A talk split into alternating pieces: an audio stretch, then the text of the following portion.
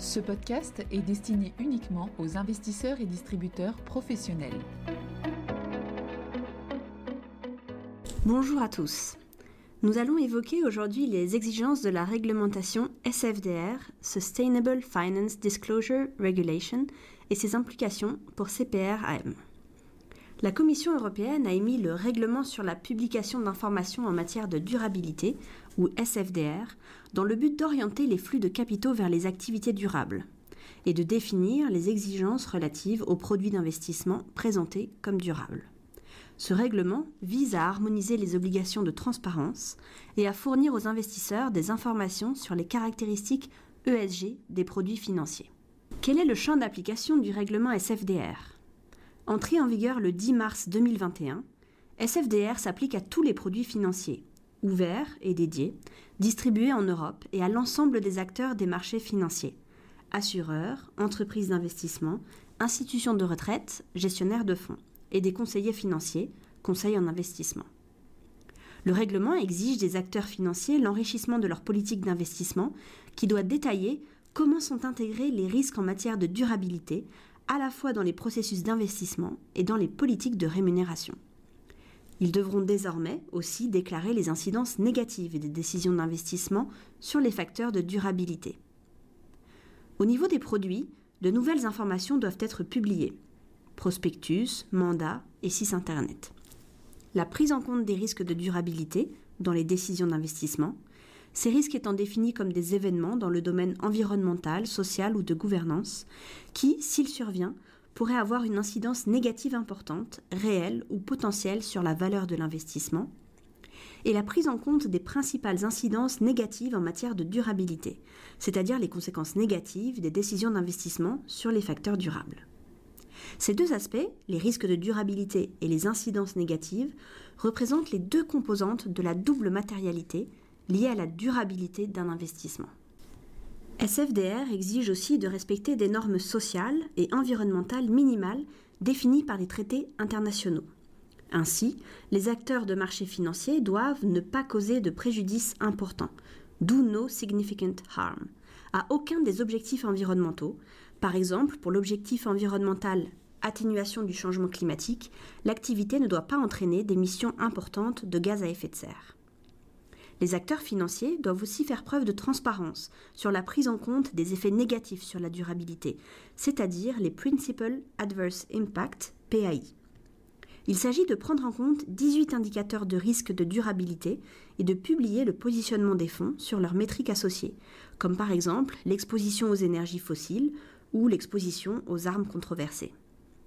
Les acteurs de marché financiers doivent aussi préciser en quoi leur politique de rémunération prend en compte les aspects liés à la durabilité.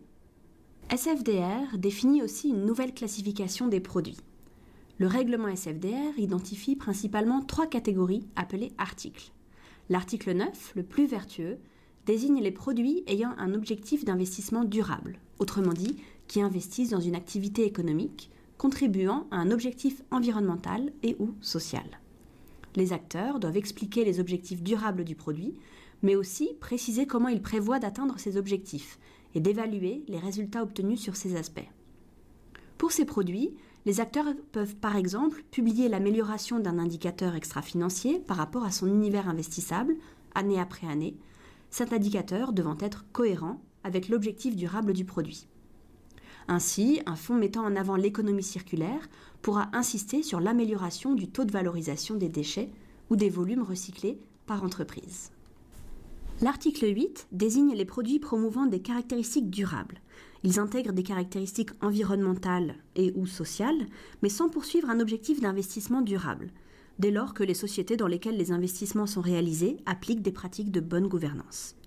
À la différence des produits classés en article 9, il n'y a pas d'obligation d'explication méthodologique, d'évaluation et d'amélioration de critères, ni de transparence.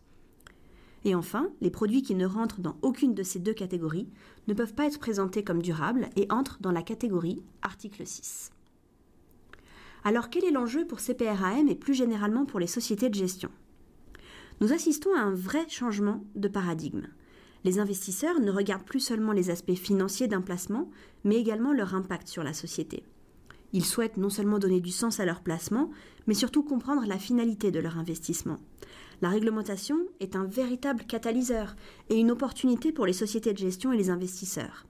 Elle permet ainsi de clarifier, simplifier, expliquer ce que font les sociétés de gestion en matière d'investissement durable et de proposer un langage commun. Au sein de l'Europe, la France est plutôt à la pointe du développement de la finance durable. Après notamment l'article 173 de la loi de transition énergétique adoptée à l'été 2015, en amont de la COP 21, la doctrine AMF, entrée en vigueur en mars dernier, est l'exemple le plus récent. Néanmoins, il reste encore du chemin à parcourir. Le déploiement de SFDR n'est pas finalisé pour tous les acteurs financiers et de nouvelles réglementations vont prendre le relais.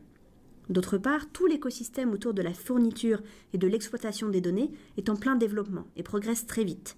Il ne faut pas oublier qu'il y a peu de temps, rien n'existait en la matière. C'est ce qui permet de matérialiser la réalité des résultats obtenus en matière de développement durable. Les sociétés de gestion, comme CPRAM, qui ont investi très tôt dans ce domaine, notamment au travers de partenariats avec les fournisseurs de données, seront les grandes gagnantes. Communication promotionnelle non contractuelle. Les commentaires et analyses reflètent l'opinion de CPRAM sur les marchés et leur évolution en fonction des informations connues à ce jour. Du fait de leur simplification, les informations données dans ce podcast sont inévitablement partielles ou incomplètes.